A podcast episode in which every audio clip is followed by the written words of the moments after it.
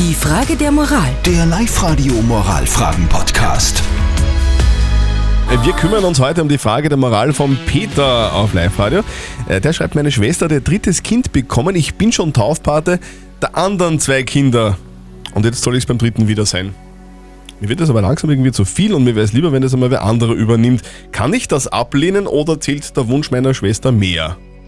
Ha, Gute Frage. Also auf WhatsApp habt ihr eigentlich zu 100% gesagt, lieber Peter, sag ab, weil wenn es dir wirklich zu viel ist, dann muss man die Wahrheit sagen, weil es geht ja auch um die Kinder.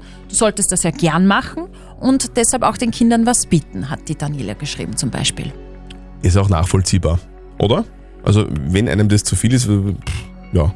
Was sagt unser Moralexperte Lukas Kehlin von der katholischen Privatuni in Linz dazu?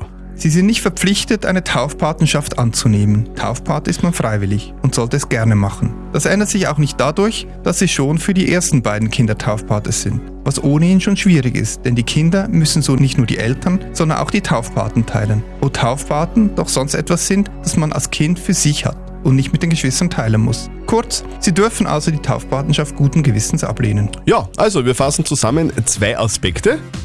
Also irgendwie, wenn man was nicht will und sich nicht imstande dazu fühlt, dann einfach absagen, oder? Es ist ja wirklich egal bei Korrekt, wem. ja, absolut. Und was man auch bedenken muss, es bringt doch dem Patenkind überhaupt nichts, wenn der Patenonkel das einfach selber gar nicht will.